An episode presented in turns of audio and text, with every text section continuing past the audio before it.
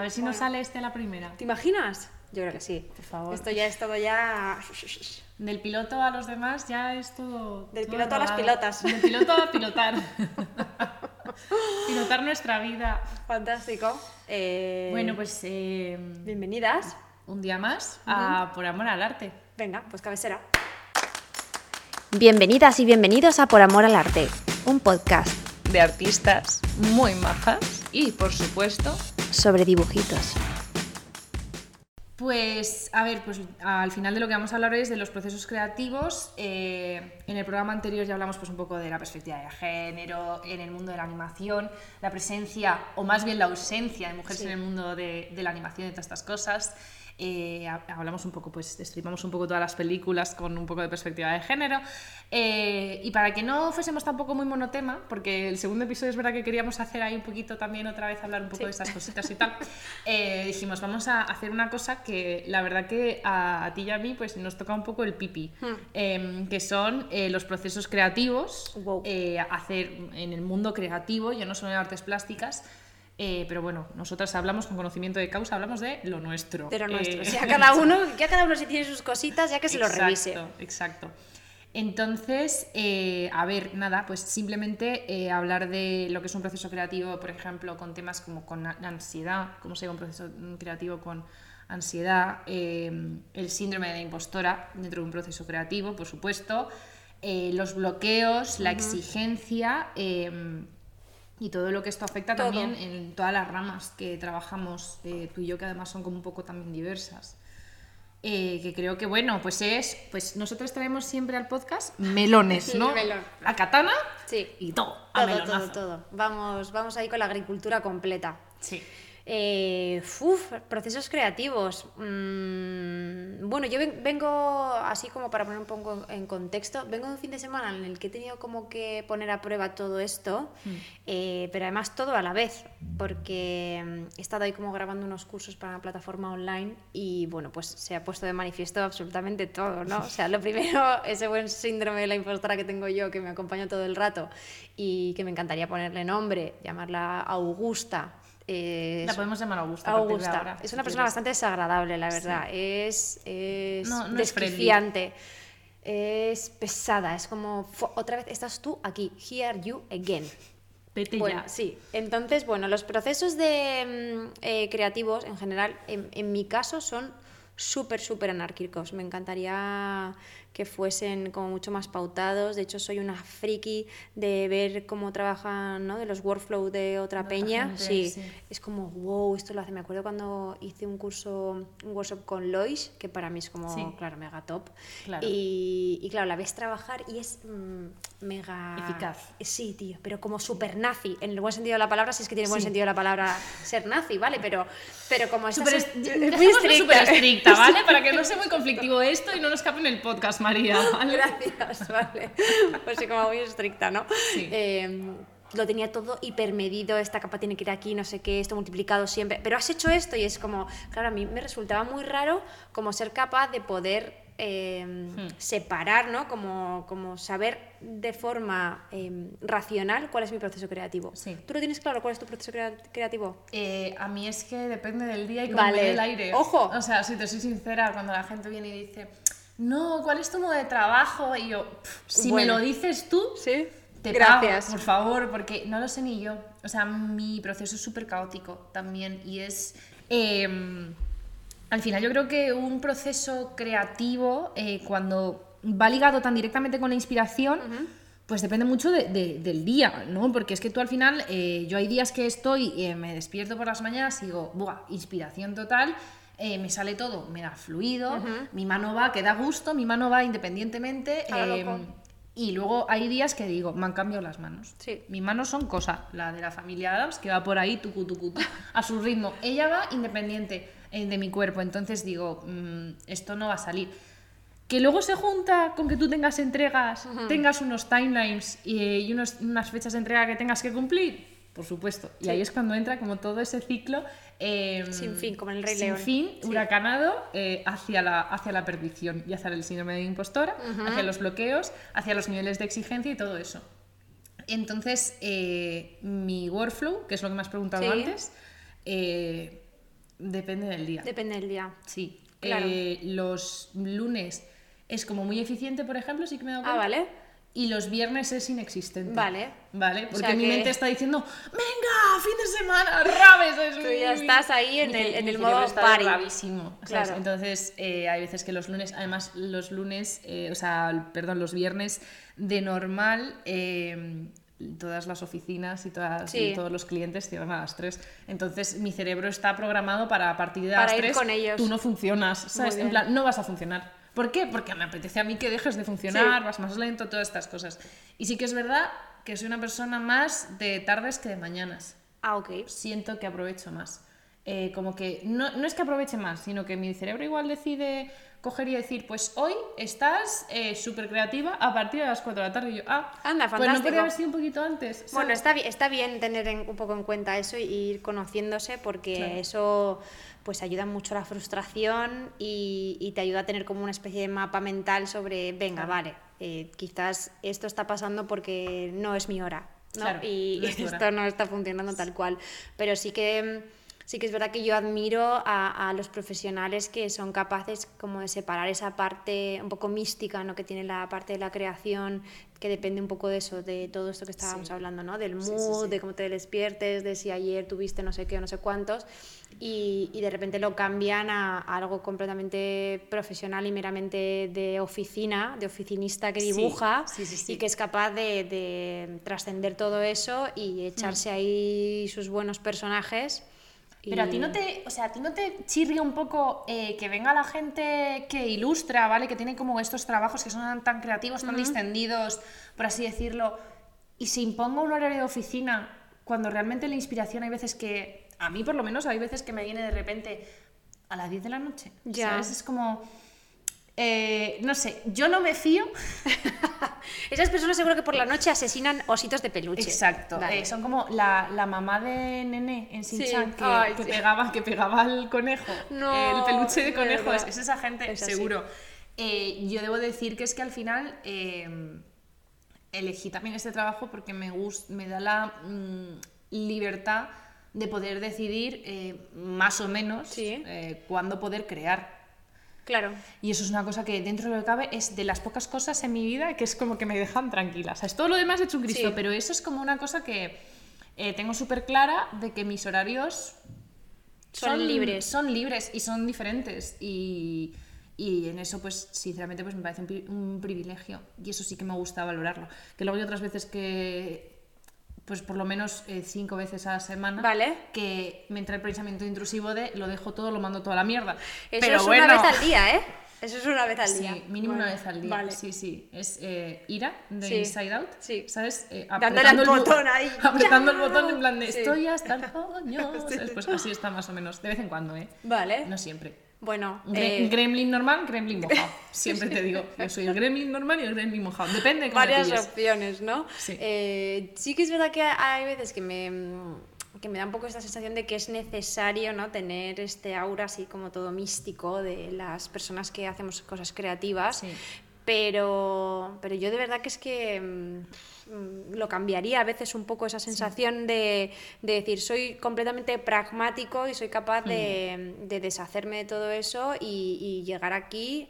Muchos escritores lo dicen, ¿no? Que se ponen un horario y que lo que funciona es eso, Sí. como sentarte a escribir todos los días, sentarte a dibujar todos los días. Breve inciso, eso no lo hace el señor que escribió El nombre del viento. No, ese no. Ese señor no lo ha hecho nunca, perdón. Carlos no, además rest in peace. Pero, pero sí, como, como es esa sensación Mm. de que es un músculo que tienes que ejercitar, que tal. No sé si tiene que ver un poco con el condicionante de el por qué haces lo que haces. Mm. Que creo que condiciona un poco más eso, es decir, si es un si es- estás trabajando en una agencia o estás trabajando dentro de una serie, por ejemplo, entonces Sí. tu trabajo es tienes que sacar estos personajes sí o sí en estos días Sí. y me da igual que te sientas más o menos impostora. Exacto. Y nine to five. Claro. Pero también eh, yo creo que de todas formas eh, nuestro problema, entre comillas, es eh, que trabajamos solas. Ya. Porque yo creo que si trabajas al final eh, en un círculo de gente que es más creativa y tal, Sí. eh, unos se apoyan con otros, le preguntas, oye, ¿cómo es este personaje? Oye, pues tal. Eh, yo recuerdo cuando estuve trabajando un tiempo en un videojuego, que al final no salió, pero bueno, que era las reuniones era la parte en la que hacíamos como muchísimas más cosas porque era como se me ocurre esta idea y el personaje puede tener musgo en la cabeza, vale, pero prueba esto pero sin las flores, a ver si las flores, a ver con las flores, eh, ponle ramas, no le pongas ramas y era como mucho más dinámico porque Total. tienes muchísimos estímulos de otras personas que te hacen como esas críticas constructivas, que son las que nos gustan. Las buenas. Eh, las buenas, de vamos a probar diferentes cosas. Sí. Eh, Importante si trabajáis en equipo, por favor, no seáis verdaderos troles. Exacto, Eh, o sea, por favor. eh, no vale con decirle a una persona, No. oye, mira, eh, pues es una mierda, a mí no Sí, me gusta. no. Vale, porque es una mierda y porque no te gusta. Eh, Y que nunca sabes cómo se te va a dar la vuelta a esa tortilla. Exacto. Y sobre todo nunca le digas a alguien No. que es una mierda y que no te gusta. yo he tenido, yo he tenido, eh, yo he tenido jefes y jefas Sí. que de repente decían, "Mm, no me gusta, mm, eh, lo veo, es una mierda. ¿sabes? Anda. Y yo, ah, Gracias. Muchas gracias, Sí. de verdad, me viene genial Sí. para mi, mi ego de artista. Para todo, Sí, en bueno, general. para- en, en general para mi autoestima, para poder desarrollar con normalidad cualquier otro trabajo venidero. Es que esa- esas, esas críticas además que no vienen como con nada de la mano, sino que es una mera crítica. Además se preguntaba, ¿eh? Sí, pero plan, ¿por qué? ¿por qué? No sé, hay algo que no funciona. Ah, hay algo. Vaya. Bueno, pues nada, tengo yo ahora cara de Merlín el encantador. ¿Sabes? Taram, taram, Eh, bueno, voy a ver qué es ese algo. Venga, pues y te estás todo el rato pensando.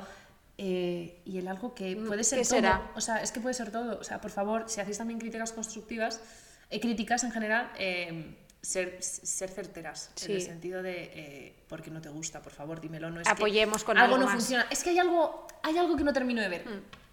Pues, pues te va gafas. Pues, tien- pues, pues, a ver, es que yo de tu miopía no tengo la culpa. No soy, no soy ahí, no. No tengo nada que hacer ahí. Es que traba- trabajar en equipo es otro gran melón, eh, pero bueno, solo yo creo en el sentido de si tienes un ambiente malo. Sí. Pero si tienes un ambiente bueno. eh, Si es un ambiente bueno, siempre es bien. Es buenísimo Mm. y vamos, o sea, sale todo súper fluido. El problema es trabajar solas. Sí. Porque al final eres tú contigo misma. Claro. Todo el rato. Sí, cuando tienes que desarrollar así como un, un proyecto más personal o con un discurso más personal o que te contratan a ti como persona ajena tal, pues ahí ya entran, entran muchas cosas porque... mm, Porque claro, nunca sabes, aquí sí- yo siempre tengo como un dilema, y es que nunca sabes eh, cuánto imprimes de ti en lo que haces hasta que te separas un poco de lo que estás haciendo, ¿no? Claro. Y a lo mejor ves eh, tus últimas 10 obras, ¿no? O, tu- Sí. o tus últimas 10 publicaciones o lo que sea, o tus Sí. últimas 10 creaciones. Y ahí ves qué, Claro. qué cosas, ¿no? Y qué, Sí. qué conceptos están siendo transversales un poco en, en tu obra, eh, que se está repitiendo, que no. Y, y Claro. a veces eh, es complicado no imprimir tanto y a veces eh, es complicado como saber hasta qué punto es, es bueno eh, todo eso que estás dejando ahí y saber si realmente te quieres abrir en canal lo que estás haciendo o no. Uf, uf, es que el momento en el que tu obra se convierte en algo personal Sí. es como que te entra todo ese miedo de, vale, pero ¿hasta qué punto eh, me siento segura? Ya no por lo que piense la gente, sino como que a mí me da, a mí siempre me da un poco de, eh, de miedo cuando hago una publicación sobre la ansiedad, hablo de la ansiedad o hablo sobre eh, el cuerpo, la aceptación, eh, cosas de estas, luego pienso, como, como cuánto me quiero yo abrir en canal eh, y luego cómo, mi- cómo yo lo voy, a, lo voy a poder interpretar. Claro. No sé cómo lo interprete la gente. Eh, yo tengo mucha suerte de que normalmente es mm, todo súper positivo. Sí. Pero es que hay veces que la persona que se da las críticas negativas o se da ese pensamiento intrusivo soy yo. Por supuesto. Es- o sea, yo soy mi peor, mi peor hater. Mm. Y lo digo siempre, digo, yo, yo soy la persona que más me trolea del Por su- mundo. pero vamos, ¿sabes? o sea, yo también tengo una de esas en mi interior bastante, Mm. bastante chunga. Al final es como más sencillo, entre comillas, em, disfrazarte un poco de alter ego y a través de ahí canalizar ciertas cosas y decir, vale, pues yo dibujo esto, separo mi dibujo de lo que yo hago y todo lo que le puedas decir a lo que yo estoy haciendo al final simplemente está, está atacando, entre comillas, a una parte muy, muy pequeña que es lo que yo soy capaz de hacer o lo más o menos figurativo que sea, más o menos realista, lo que se sabes, lo que Sí. te pueda transmitir, pero es como un, un porcentaje eh, pequeñísimo. Sí. ¿Qué pasa? Que cuando ya estamos hablando de otro tipo de temas, pues ya sí que ya sí que se abre ahí pues todo. eh, Yo también he hecho eh, publicaciones acerca de la ansiedad, claro, y ves cómo eso te toca, o sea, y ves cómo eso dices, claro, es que la ansiedad tiene un color, la ansiedad tiene un, tiene un tono de hablar contigo, Sí. eh, la ansiedad se presenta a veces cuando estás súper relajada y de repente dice, ah, eh, hola. ¿Te acuerdas de esto que hiciste mal hace no sé cuánto Sí. tiempo? Es el Hello. momento de sentirte culpable. Hello, sí. Es el momento de empezar a hacer el overthinking que Sí. tanto me encanta hacer contigo. Cuando las,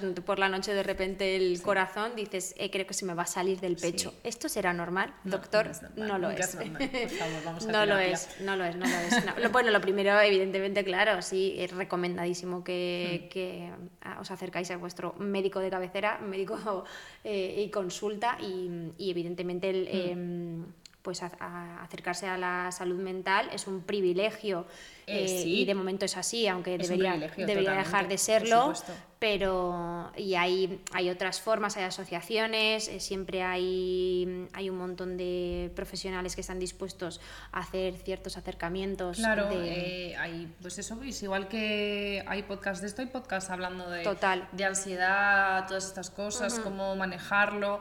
Hay, o sea, herramientas hay. eh, ojalá hubiese más herramientas eh, tipo eh, terapia asequible Sí. para todo el mundo. Desgraciadamente no, pero bueno. eh, no lo hay porque Internet tiene sí. sus cosas buenas Sí. y una de esas cosas es que tiene mucha información y muchas cosas para no sentirnos eh, tan solas Mm. en, este, en este caso. Eh, porque también hay cosas que tienes que trabajar tú Mm. eh, por tu cuenta y hacer tus propios... eh, mm, tener tus propias conversaciones internas. Yo hablo mucho sola en el coche. Ah, muy bien. También. Eh, eh, y me hago preguntas a mí. Yo a Esto veces no lo hagáis en casa. Eh, a ver, lo podéis hacer en casa si queréis. Eh, os digo, eh, la gente que me vea pasando con el coche, pues pensará, pues Está hablando con cantando. manos libres. Sí. Yo pienso eso siempre, entonces como en el coche estoy yo Muy y solo yo. Ah, pero gesticulas también. O sea, me refiero Eh, que si hablas. gesticulo me doy con el coche, ¿sabes? me- si me gesticulo refiero- tenemos un accidente. Me refiero que hablas de hablar, de, de emitir sonidos. Hablo conmigo, sí. Vale. De, Porque yo hablo mucho sola, pero a veces es como. No, no, yo hablo, de hablo. ah, en mute, por así decirlo. Y otras pues voy por la casa diciendo, porque claro, fíjate esto, No, tal, no, no. sé qué. No, eso Yo no. hablo, hablo, Vale. hablo, eh, de conversación. Sí. Eh, sí, ¿por qué te crees que te dije hacer Claro, un podcast? sí, Digo, sí. es que esto, vamos a ver, eh, estoy perdiendo dinero por todos lados. Sí. Eh, ¿Cómo no materializo yo el hablar más? Y a veces me hablo y me, me trato de decir eh, cosas buenas y trato de decirme, a ver, pero ¿por qué esto no funciona? ¿O por qué me siento así? Y entonces empiezo a hablar conmigo misma. Vale. Eh, y a veces funciona. Sí, a ver, todo lo que. A ver, hay días, hay días que no. Y entonces pues ahí ya me pongo música y digo, Claro, esto no está esto saliendo. está- esto está regulín. Esto estamos, estamos regu hoy, Sí. entonces no, esta conversación no lleva a ningún No. lado. Pero Todo lo, que, todo lo que sea ir conociéndonos mejor y sacar como una especie de patrón sobre, sobre cómo nos sentimos, y identificarlo, ponerle nombre, eso siempre va a ayudar. Evidentemente, pues la ayuda externa también, porque al final Hmm. Claro. te va a dar una perspectiva diferente que no es tu propio discurso Hmm. eh, hablándote y contestándote lo que te interesa Sí. y lo que no. El gran problema Sí. yo creo es que no somos amables Ah, no, no, con no, no, no. nosotras mismas. Eso no, eso De la misma forma que somos amables con otra gente. Mm. Eh, y somos más exigentes de los que somos con otras personas y todas estas cosas. Y cuando trabajamos muchas veces eh, tenemos los bloqueos, eh, los famosos bloqueos creativos, que a mí a veces cuando la gente me pregunta, cuando hago preguntas Sí. por Instagram y tal, siempre hay la típica pregunta que es ¿cómo superas un bloqueo creativo? Y muchas veces, dependiendo de, es verdad que dependiendo de cómo me pille en esa época o ese- esa semana que haga esas preguntas y salga esa, la respondo no, porque yo es verdad que me he ido reinventando con los bloqueos creativos, porque antes era un simplemente me siento ahí hasta que esto salga y todo eso y eh, me frustro, lloro, eh, me enrabieto, eh, tengo ganas de dejar de ilustrar como cinco veces en este momento, Sí. lo quiero dejar todo ya y otras veces pues ha sido mucho más tranquilo y mucho más distendido, pero ha sido un, un aprendizaje y es que cada persona es verdad que es que son cosas que a mí me dan miedo recomendar porque cada persona es diferente. Es que es no que a ti te puede ver. venir bien hacerte un té Sí, sí, sí, sí, sí. eh, y ponerte ahí a contemplar por una ventana. Mm. Pero yo veo la ventana y digo, Dios mío, o sea, pues me mato. Pues, Me achechino. Vale. pues, pues me voy, porque digo, es que, es que esto no tiene sentido, tal. Yo soy una persona que se recrea mucho en sus emociones, entonces, imagínate, o sea, yo no puedo ser con un bloqueo mm, creativo contemplativa. No, no, no. yo no, tengo que no. tener estimulitos todo el Claro. rato. Al- Algo que te diga y venga, sigue, sigue, haz, no sé qué. Claro. Yo, pues depende un poco.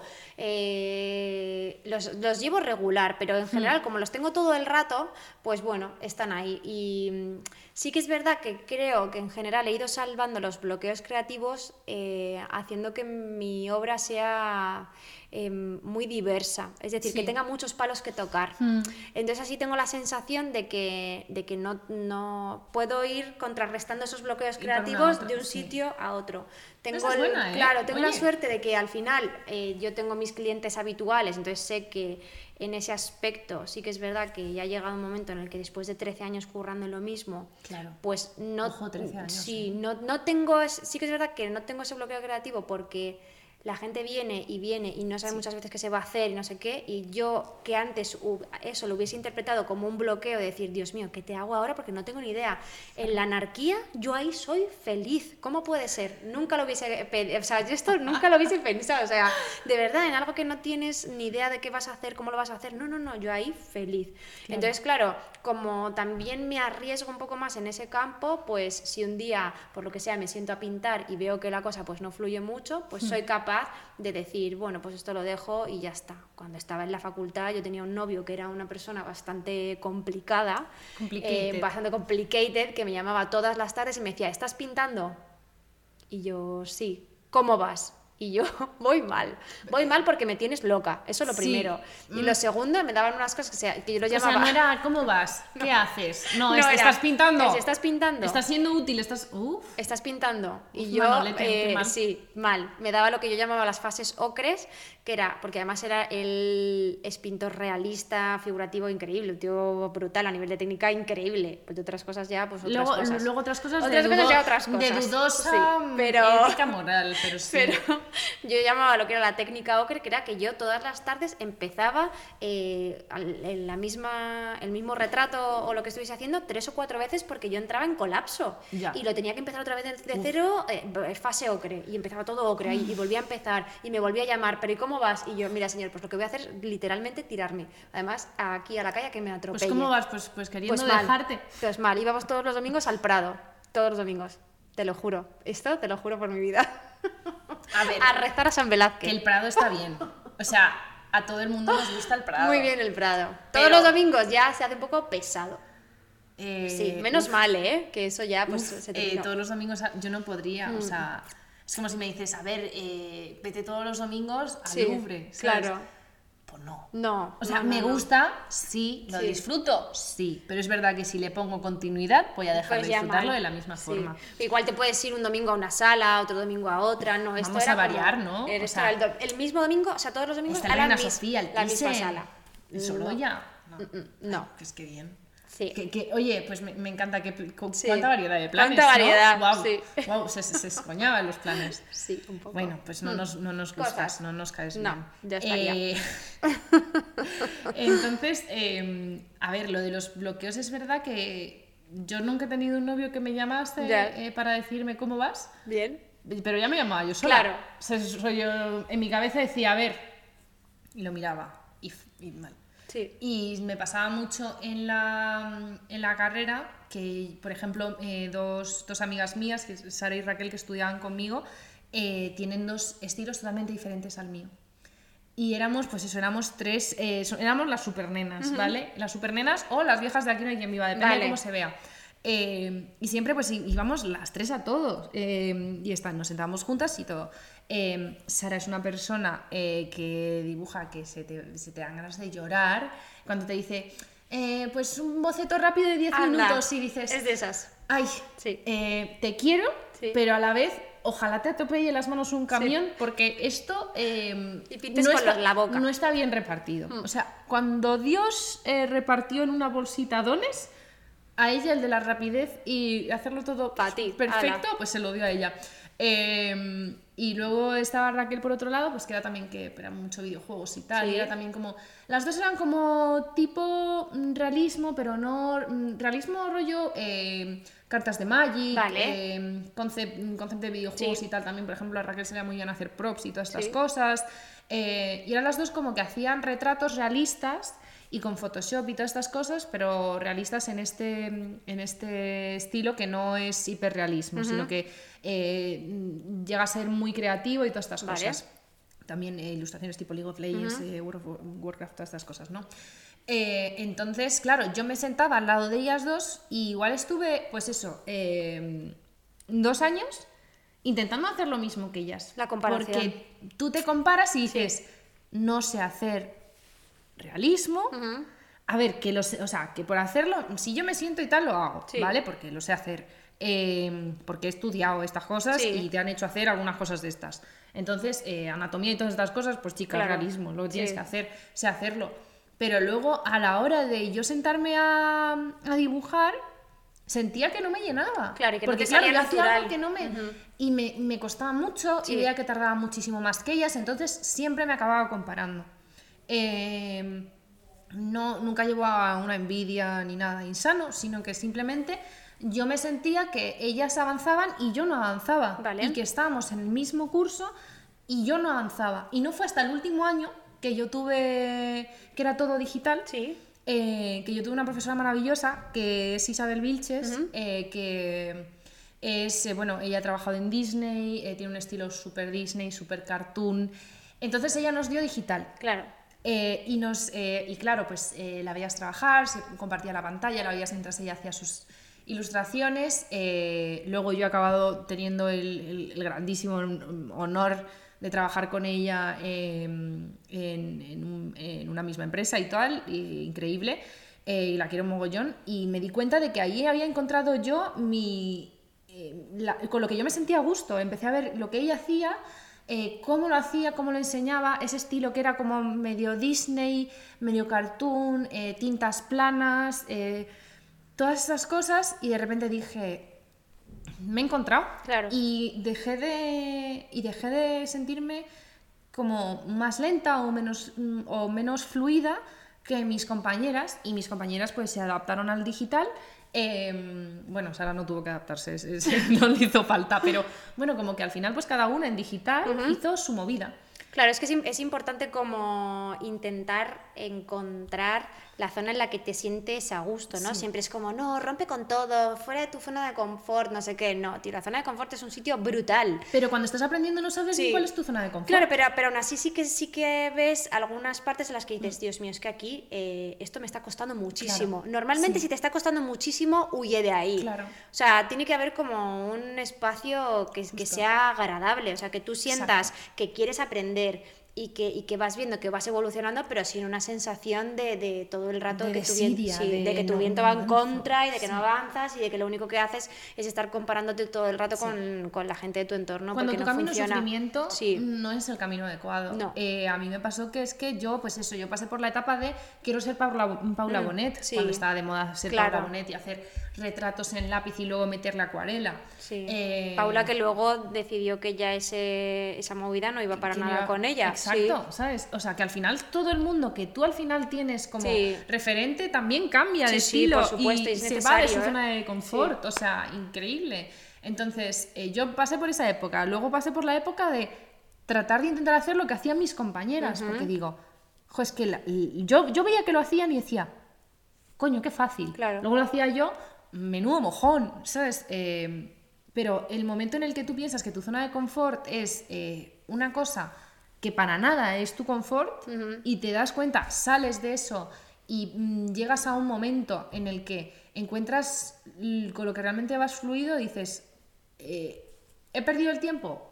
Mm, a ver, tampoco es eso, pero sí que es verdad que siento que eh, tanta comparación al final no me ha servido de nada porque yo estoy haciendo al final algo Claro. totalmente diferente a ellas. A ver, la comparación, sobre todo, aparte de que te frena mucho, eh, siento que en general a nivel didáctico, ¿no? en las escuelas y demás, está súper, o sea, está muy estigmatizado la experimentación. Sí. La, exper- la experimentación está eh, como unida al error y el Claro. error es terrible. O sea, lo- la gente que es creativa no puede tener errores. O sea, tú tienes que haber nacido con el don de, pues eso, de, de la hada madrina Sí. y que de repente sepas dibujarlo todo súper bien, no sé qué, porque si ya te estás atascando o ya quisieses hacer otras cosas que ya se salen de lo normativo, ya regular. Mm. Claro. Porque lo normativo es lo figurativo. Cuanto más figurativo, mejor. Si ya estás intentando hacer algo que se sale de eso, que tiene una línea diferente o, o intentando trabajar con unos conceptos también a nivel de... materiales. Sí, también, total. eh, eso ya mal. rotuladores cambias Ujú. acuarela o... Sí.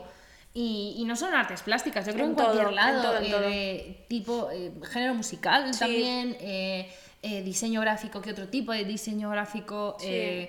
mm, cualquier otra cosa. O sea, que es que al final es. Yo creo que un trabajo creativo es estarte reinventando continuamente. Y Sin a mí también me da mucha- mucho miedo eh, cuando en redes sociales empecé a subir mis ilustraciones más a mi perfil Sí. principal.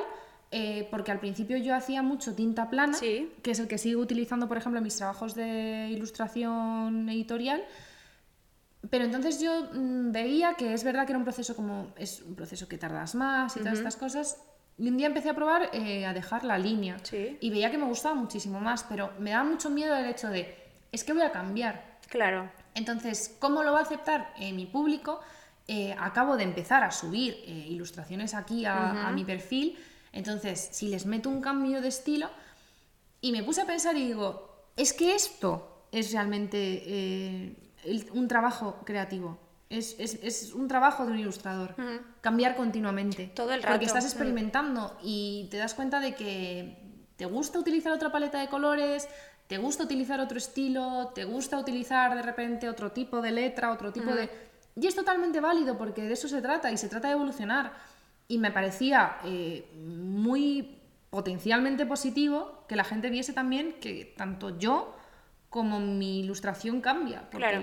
igual que la gente evoluciona, Sí, sí, sí, sí. tu arte evoluciona. Total, lo que pasa es que eh, al igual que mm, está un poco demonizada la experimentación, creo que también está muy demonizado el cambio por la sensación de que, de que lo de que lo permanente es lo claro, ¿no? O sea, que tenemos que ser de repente todos a gata ruido la Prada y Sí. seguir haciendo los mismos corazones y las mismas estrellas toda la vida. Te has perdido a ti misma, claro. eh, ya no es como antes. Claro. eh, Que, puede, que puede ser que, que seas Ágata y genial y sigas eh, como muy unida a ese diálogo, a esa representación que tienes de lo que haces, es genial. Esas pero, carpetas, claro, y- esas carpetas de primaria, bolígrafos y Sí. cuadernos. Pero, lo, pero sí. lo normal es eso, o sea, lo normal es cambiar y hay que aceptarlo y, y saber que estamos continuamente fluctuando y que hoy puedo pensar A, mañana B y hacer C.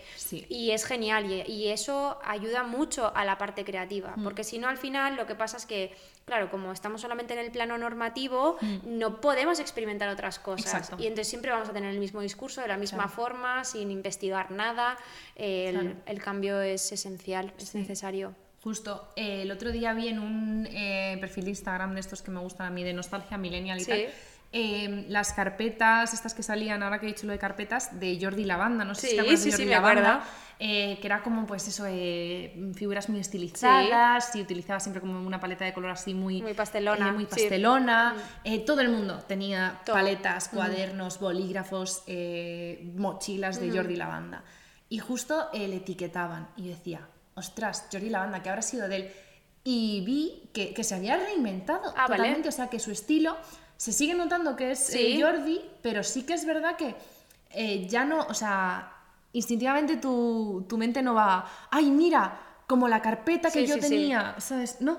eh, se, ha, se ha reinventado totalmente y es una cosa como eh, que sigue teniendo algo de su esencia, pero totalmente diferente. Claro, que- que y, eso es y fundamental. dije, wow, o sea, sí, hasta gente que hemos visto y hemos crecido con estas ilustraciones Sí. sigue avanzando después de Total. tantísimos años. ¿Por qué yo no puedo mm, eh, evolucionar y puedo cambiar? Si es que igual dentro de 10 años, amiga, yo no hago lo mismo No, que hago no, ahora. no, O claro, sea, y que al final hay, hay una frase que yo me repito todo el rato y es que nada es tan importante, de verdad Mm, nada sí, es tan importante. exacto. O sea, pero, pero ni para buen, o sea, ni para bien ni para mal, o sea, ni Mm. algo que te haya salido genial va a tener una repercusión increíble, Justo. ni algo que haya sido terrible va a tener una repercusión también fa- fatal. Claro. Entonces, eh, Mm. probar es lo mejor que hay. Normalmente ese tipo de discursos sobre, sobre cómo aceptará mi comunidad esto, ¿no? Son, son más como preguntas que nos hacemos a nosotras. Sí. mismas de si realmente lo que estamos haciendo es válido o no. Exacto. Y, es que la, per- la- mm, la perfección no es tan importante. No, no, no, es que Porque es- si vas a estar cambiando cada cierto tiempo, piensa lo mucho, lo que te estás esforzando en hacer algo perfecto, que luego igual lo cambias al final. O sea, la perfección, el camino este, a- el camino hacia la perfección, no sé qué. Yo me limpio el culo con el camino hacia Qué la perfección, perfección. además, si es que no existe eso, es como... y ¿dónde además está? Mm. es como súper relativo. Entonces, el camino a la perfección no existe. Existe el camino hacia como tú te sientas a gusto con tu obra, eh, con tu trabajo. Entonces, eh, ¿yo me siento ahora cómoda haciendo esto? Pues eso es lo importante. Ni perfección, ni, Ni nada. Ni nada. No, Porque no, no, no, no. lo necesitamos. Totalmente. Entonces, eh, es, es- es esos momentos en los que tú pones un... eh, iba a decir medidor, pero no es medidor, un barómetro. Vale, venga, ¿Barómetro? me sirve. ¿Te Sí, sirve barómetro? Como para medir. ¿Aceptamos barómetro Sí, como animal de un compañía? metro, Pues lo que barómetro. sea, vamos a medir. Eh, esos barómetros, Vale. que como esté mal da igual, bueno, eh, de niveles de exigencia Sí. que hay que irlos bajando. Mm. Y es una cosa que es muy curiosa porque cuando estamos estudiando, eh, yo, cuando, yo recuerdo bachillerato de artes como algo muy traumático, porque era un, un barómetro subido al máximo eh, de si no eres perfecto, o sea, y además imagínate un bachillerato artístico que es como, es que cada persona tiene un estilo totalmente Sí. diferente. Eh, ya está, eh, suspenso, eres un inútil. Sí. Bueno, yo tenía un profesor que nos dijo el primer día de clase, imagínate esto, digo, yo no, yo no sé cómo mm, no salimos más malitos con algunos eh, profesores que tenemos. Luego tenemos profesores magníficos. Sí. Yo, Hay de todo. eh, lo que te he dicho, yo si no hubiese conocido a mi profesora Isabel es que no, no estaría haciendo lo que estoy haciendo ahora mismo.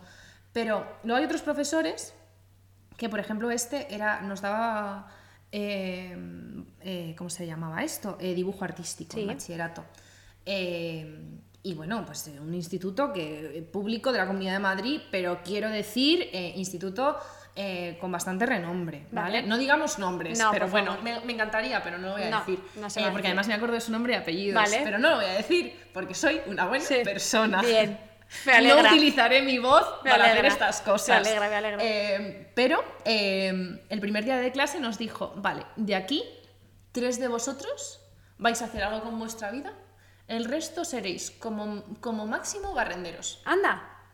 Esa, esa era la Eso vara de medir. A chavales de eh, 15, ¿cuántos años tienes cuando haces bachillerato? No, Primero hombre, bachillerato, eh, 15, 16, 17. Eh, entras con 14, yo entré con 14 al instituto, tercero o cuarto, pues sí, 17, ¿no? Porque ya, o sea, segundo Bueno, yo, yo bachillerato. era de, yo era de las pequeñas de octubre. y bueno, yo tal. también, pero... Yo creo que 15, 14, 15, no. Sí, yo entré a, la, a la facultad con 17, así que sí, 16. 16, 15, 15, 16. 16, sí, Es que venga. 15, 16 años, bueno, compramos 15, 16. Sí, vale. Eh, me da igual. Si es que de, de edad, de edad mental 5, señores. Eh, a unos chavales que están ahí, que se acaban de meter a bachillerato artístico, con todo lo que es eso además, que Sí. todo el mundo te dice, es el bachillerato de la gente que no quiere hacer nada, Ajá. el bachillerato de los hippies, eh, nos- bueno, de- Sí. a nosotros nos decían pues eso, de que éramos unos perroflautas, que éramos unos hippies, que éramos Todo. unos vagos los de bachillerato artístico, Sí. porque solo estábamos dibujando. Recortando. Eh, claro, Y exacto. pintando. Exacto. Vamos a poner a todas las personas en Sí. una misma caja, en una misma definición.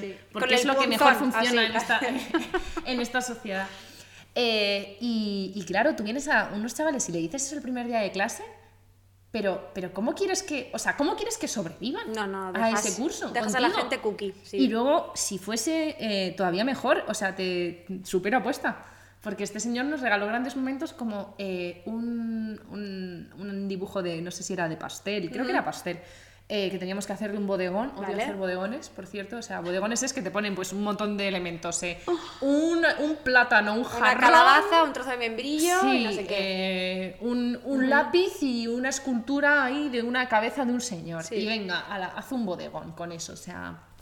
Y es- es- a mí me parecía lo peor, o sea, lo odiaba.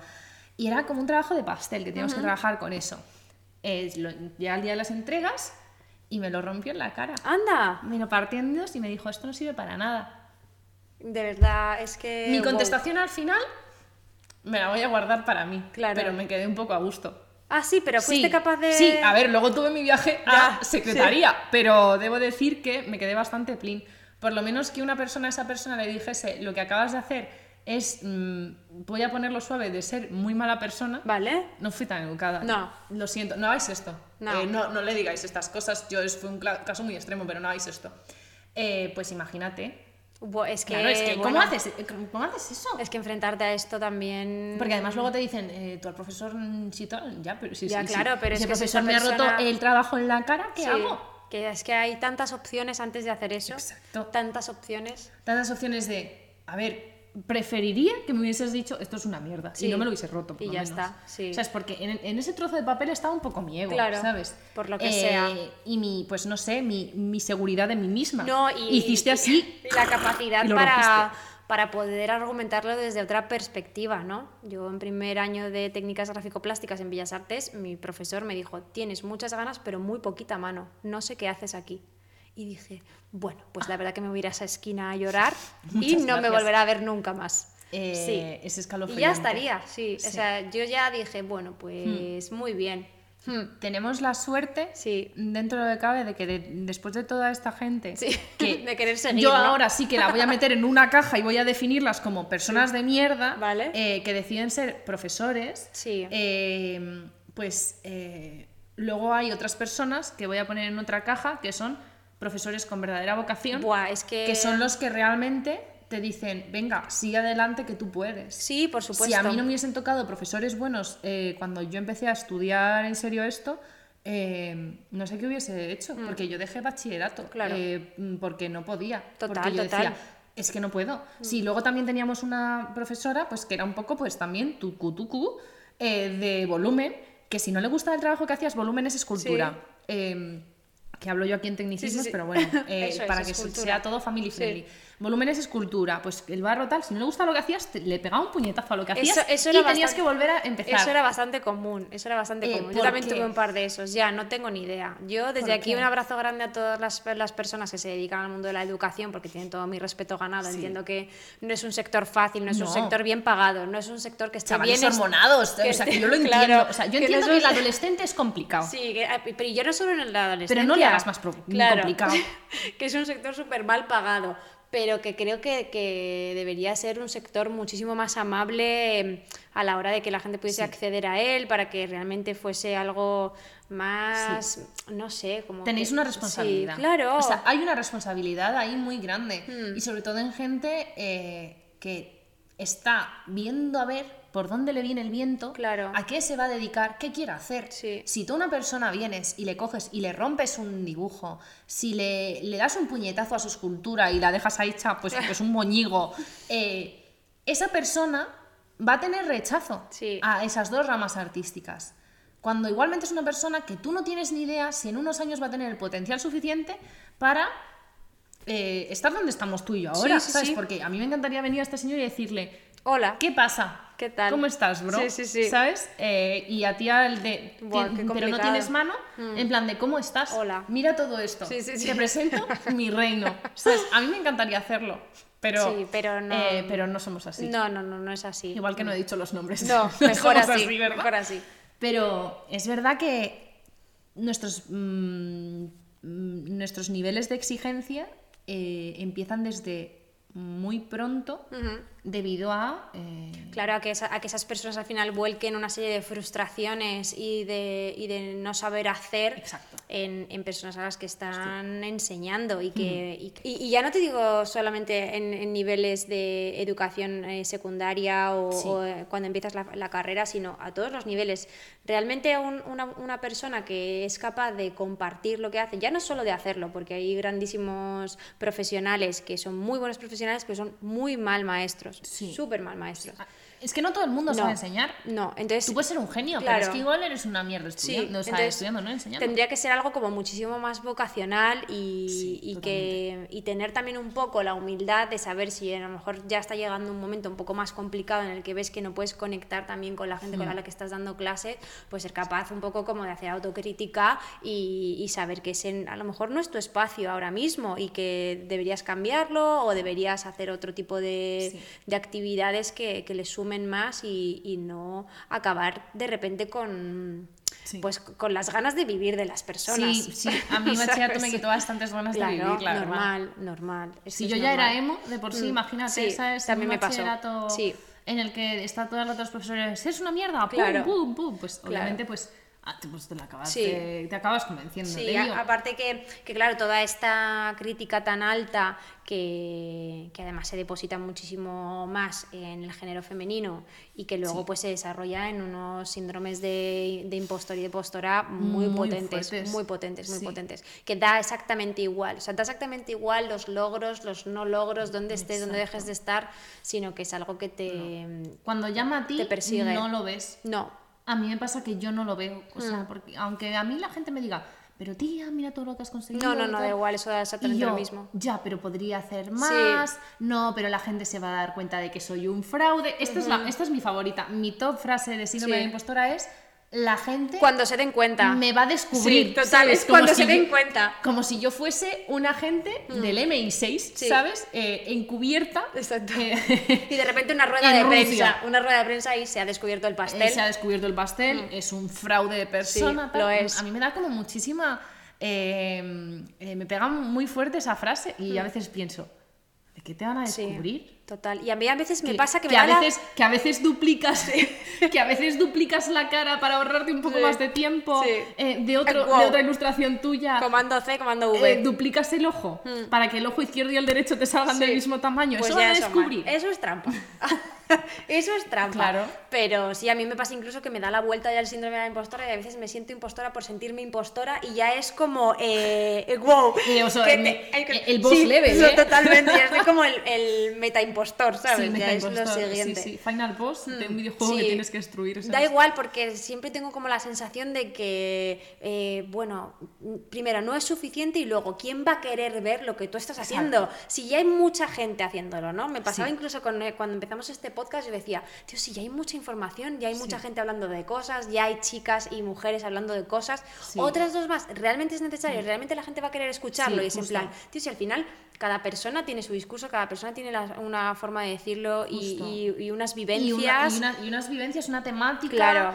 Eh, a mí me pasó también mucho eh, cuando empezamos este podcast, Sí. porque dije, jope, es que ya hay un podcast eh, femenino Sí. que ha ganado un Ondas, que es Estirando el Chicle, que al final decíamos, joder, es que si ya están Victoria y Carolina Sí. ahí a tope de power, ¿para qué vamos a hacerlo nosotras? Pero en realidad es como...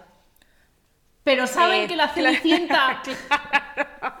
Pero el- es que nunca es El ratoncito suficiente. decía eso. Total, ¿Saben total. quién es Brenda Chapman? Sí, sí, sí. Es que. Primer capítulo, ¿os acordáis? O sea, no. No. Mm. Entonces vamos a aportar nosotras lo que tengamos que aportar. Claro. Em, Yo es que me pregunto si realmente los tíos se harán estas preguntas. Yo entiendo que también habrá mucho síndrome del impostor entre ellos, porque también se les, se les exige mucho en muchas cosas y demás, pero, pero yo siento que es que eh, ahí hay un grado de Pero- género en el síndrome de la impostora muy, muy muy alto, grande. muy porque alto. aparte para acceder a grandes proyectos y grandes puestos eh, en nuestra profesión eh, se necesita escalar más. Uf, sí, Eh, muchísimo más. Y demostrarlo mucho más. Mucho más, Es decir, exacto. cuidado, porque si hay una mujer aquí, ¿con cuántos rabos habrás? Eh, wait a Sí, minute. sí, esa, fra- frasecita. Sí, sí, Pero sí. es que no entiendo nada. No, yo tampoco. Es que esto se sigue diciendo. No, no, eh, yo lo he escuchado, mm, o sea, No ahora sé. mismo no sé cuándo, pero que, que yo lo he escuchado. Sí. O sea, que no es una cosa que dices, ah, lo No, inventáis. no, no. No inventéis, no, no, no. Los monos siguen que me sueltos. lo invento, Sí. ¿sabes? Sí, sí, sí. Y creo que también el síndrome de impostora eh, juega un gran papel cuando estás en redes sociales. Mucho. Porque tú y yo somos dos personas que estamos en redes sociales. A ver, Sí. tú, tú más que yo. No, bueno, estamos Eh, ahí igual, las pero, dos. mm, sí, Arroba no sé quién, arroba no sé cuántos. Arriba no sé quién, arroba no sé cuántos, pero eh, ciento, Bueno, pero que no tiene nada que ver. pico mil, Al tropecientos y la madre. Bueno, o sea, tú puedes crear ahora mismo una secta. Una secta. Yo todavía una mini secta. Vale, podemos invadir el espacio que queráis. Exacto. Tú puedes invadir espacios. Los míos, si quieres, pueden ser los rebeldes a los que van a matar en el primer capítulo, No, ¿sabes? pero- Porque pero- se van a revelar todos. Pero ves que al final eso también es un dato que al final tenemos ahí como Sí, realidad de sí. comparación, Es que es verdad. absurdo. O sea, Sí, es... pero es verdad que es que las redes sociales nos hacen un poco esto. Que Mucho. es que al final ten- yo tengo más síndrome de la impostora cuando subo algo. Sí, pero a mí si me yo pasa. hago algo en mi casa así en un momento digo, ah, pues está bien. Sí. Eh, pero luego, eh, cuando lo subo a redes sociales, Y ahí empieza la duda. si por un casual, ese maravilloso algoritmo de Instagram, Bueno. Que funciona cuando quiere, déjame Otro decirte, día, otro día haremos arroba Instagram. a- arroba también. Instagram, eh, pues que no lo quiere enseñar a nadie, A nadie. piensas que tu ilustración es un fracaso. No, coño, mi ilustración es un fracaso. Lo que pasa, pues que eh, se han dado los, mm, las cosas, eh, Sí. eh, los- las analíticas en esta red social, eh, que va un poco como mm, le sale el Pepe, Sí. eh, que no, no le ha llegado a la gente. No, Pero no le ha total. llegado a la gente no porque no sea bueno, sino porque es que pues, pues es así, es una red social. Claro. Eh, o joder, pues esto no, no gusta tanto, o esto tal. Y al final yo creo que el síndrome de impostor a mí, por lo menos, me crecí un poco también con Instagram. Creo que eh, es una plataforma muy útil que nosotros utilizamos para Sí. mucho beneficio nuestro, pero a la vez es una, es una cosa que te machaca mucho. Mucho. Y el ser artistas y tener que estar continuamente subiendo contenido, Sí. aunque tengamos un bloqueo, aunque Da tengamos mismo, da lo síndrome. mismo, da lo mismo. eh, Da lo mismo porque si hoy no, hoy no compartes algo, mañana estás muerta. exacto. o sea, you are dead. Exacto, eh, Leonardo da Vinci, Sí. eh, pues 15 años en Sí. hacer, bueno, y pongo pocos igual, 15 años en hacer un cuadro, joder, qué guay, ¿sabes? Yo un día, un día sin subir un post, Claro. pues mañana a ver cómo lo hago, Es que es porque así. ya verás las estadísticas y las analíticas, La necesidad de estar todo el rato, todo el rato, todo el rato, todo el rato, creando cosas. como si fueses una fábrica. Sí, sí. para luego llegar a tu casa, intentar dormir y que la cabeza te vaya a 5.000 revoluciones. Y te digan, te van a descubrir. Hombre, es que a mí, se, a mí se me nota el ventilador, ¿sabes? Sí. En la cabeza. O el sea, portátil este sí. viejo que tenías cuando se ponía a renderizar algo que hacía... No carbura, tío. Yo me quedo ahí como. Y yo voy a despegar. Como el iPhone cuando de repente te pone, por favor, Ese. alta temperatura. Esa soy eh, yo un por las momento. noches. Sí. sí. Yo por las noches no. No, pues Yo suerte, hija. Yo duermo. Vale. A ver, yo dormir, o sea, soy una persona que dentro de cabe duerme. Muy bien. Pero igual es por el día. Sí. A primeritas horas de la mañana, cuando chucu me, chucu. cuando me despierto. Va como un avión eh, eso. cuando me despierto soy Stitch, ese, ese, Sí. ese meme de Stitch que está con los bracitos así mirando al techo. Ese soy yo diciendo, Clean, la que se viene. esto no funciona. Se viene. Sí, sí, Se hunde el barco. Se va. Eh, pero bueno, o sea, Mm. creo que al final eh, todas estas cosas eh, van un poco como pues eso de tener un discurso interno que te pueda ayudar. También es muy importante, yo creo, estar rodeada de gente que pase por todas esas, eh, todos esos procesos a la vez.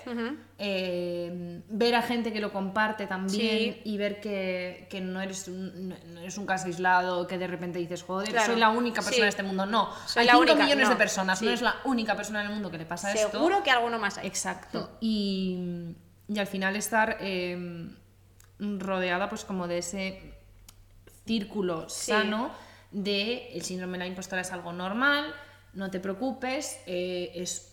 Lo importante es saber que son cosas temporales. Sí. Que no tienes un síndrome de impostora Permanente, 24 sí, horas. claro, claro. Eh, a ver, igual puedes tener una crisis muy Sí. gorda y tener 24 horas, ¿vale? Pero que no es que nada de esto, o sea, ni los bloqueos, ni las exigencias, ni el síndrome de la impostora, ni la ansiedad, todas estas cosas, yo creo que el mensaje más importante de esto, y con lo que yo ya me callo, es que... ¿No lo va a hacer? No, no lo voy a hacer. Es que jo, me está quedando súper bonito, me está quedando es que súper soy lo profundo. Pues ya no voy a Dios hacer cosas mío. profundas. Ay, es que no Ya, me- pues solo me voy, a, hace- voy a decir caca, pedo, culo, pis. Que es lo que aquí se busca en este podcast. Benny. Ay, señor. Eh, que es que nada es permanente. No es. Fuera no, es real, es real, es real. Nada es permanente, entonces, eh, y, nadie, y nadie te va a descubrir, ni nadie va a nada. ver que eres un fraude, o sea, créeme que la persona mm, que más quiera descubrirte no sabe en qué descubrirte, o No, sea, pa- si nada. te sirve de consuelo, o sea, la gente está a otras cosas. Sí, va a haber verdad. gente con la que conectes más y la gente con la que conectes menos y eso es perfecto. O sea, eh, no es necesario gustarle a todo el mundo, no le vas a caer bien a todo el mundo. Lo que hagas no va a conectar con todo el mundo. Qué igual, claro, es que igual conectas formas. con un 1%. Pereza. Bueno, pues qué bien, pues con ese 1% que te llevas. Así que estas dos personas que estamos aquí somos conscientes de que es muy complicado lidiar con la ansiedad, Mucho. con el síndrome síndrome de la impostora, eh, con todo lo que conlleva mm, abrirte en canal y, y, por ende eh, sacar lo que, lo que eres, lo que te gusta, lo que no, lo que sientes en formato pues dibujo o vídeo o foto o lo que sea, Sí. eh, lo que es imprimir al final todo lo que sientes y, y bueno, pues que estamos con vosotras y con vosotros Sí. en este aspecto y que todo... Cada persona es Sí, diferente, total. cada persona tiene sus procesos, respeta tus procesos, Mm, normalízalos. mm, normalízalos y, no cree en proceso, procesos. sí. Esto también es muy importante. Sí. ¿Ves cómo no me voy a callar? Es verdad. Vale. Eh, no compares tus procesos Con el resto. nunca con otra persona. Por mucho que esa otra persona sea tu hermana. Da es igual. que da igual, es que tu hermana puede tener un proceso totalmente diferente al tuyo. Sí. Tus procesos, tus tiempos, tus bloqueos, eh, tu nivel de exigencia, Sí. todo no es el mismo que el de otras personas. no os comparéis porque no sirve de nada. Solo os ralentiza y un, un día llegaréis y os daréis cuenta de que toda esa comparación no servía de nada. Porque Sí. tú eres tú Y ya está. y cuando tú eres tú, sin compararte, te sale solo. Sí, a mí me ayudaba mucho como en uno de los últimos workshops que estuve que decía, una de las chicas decía que se hacía como una lista de aquellas cosas que, que quería que estuviesen en su obra y que esa lista las iba revisando de vez en cuando. Pero me parecía muy interesante porque sí que es verdad que a la hora de crear hay cosas que de repente cuando hemos terminado nos han faltado o que nos hubiese Sí. gustado que estuvieran, ¿no? Entonces como qué cosas eh, no tiene por qué ser algo explícito, sino Sí. quiero que aparezca un pájaro, no sé qué, sino que a lo mejor lo que quiero es sentir, sentirme bien, sentirme a gusto Claro. en este espacio, eh, sentirme que, que en este espacio no, no se juzga, ¿no? Como Fran Maneses que tiene un libro, tiene Sí, su, sí. su cuaderno en el que es, Es el- el- fantástica. claro, es el, sí, el- ugly book, ¿no? Eh, Sí, el ugly book. Y aquí pues todo lo que se dibuja eh, eh, eh, no se va a cuestionar, no se va a juzgar y me parece precioso y perfecto que haya esos espacios también necesarios para poder comunicarse. Sí, justo. Pues dicho esto, ya, ya ahora sí. Ahora sí que sí. callar. Eh, Puntito no en la boca. solas, eh, esto es algo súper normal. Eh, María y yo los tenemos. Todo el rato. Eh, mi ansiedad es un gremlin mojado. El de María se llama. A- El mío se llama, sí, se llama Augusta, del síndrome de, de la impostora. Y ¿Augusta? eh, mi ansiedad se llama Ansi y es Ansi. azul. Sí. Ah, vale, sí. Ansi. Vale, pues tiene a Ansi. Yo solo tengo gremlins, la sí. verdad, si os soy sincera. Eh, luego, a veces el gremlin normal, que es, es el gremlin asustado, que Ya. se pone triste, ¿sabes? Es como, ahí, "Uy, como, "Uy, vienen los gremlins mojos y yo estoy, uy". Pero bueno, eh, que es totalmente normal, que Sí. nosotras también lo tenemos. Lo. Eh, eso, rode- ro- un consejito, rodearos de contenido positivo. Sí, seguid solo cuentas que os inspire mole, Sin sí. compararos. y, y bueno, pues también, pues eh, si no necesitáis terapia, eh, Y aunque no lo necesitéis también, Sí. siempre está bien. exacto. Pues Y ya está. Pues ya ya nos está. vamos a ir callando. Claro que sí, os lanzamos muchos besos, muchos Y abrazos. muchas gracias por escucharnos como siempre. Nos vemos prontito. Y nos vemos prontito en el próximo programita. Gracias. Chao, chao, chao. Chao.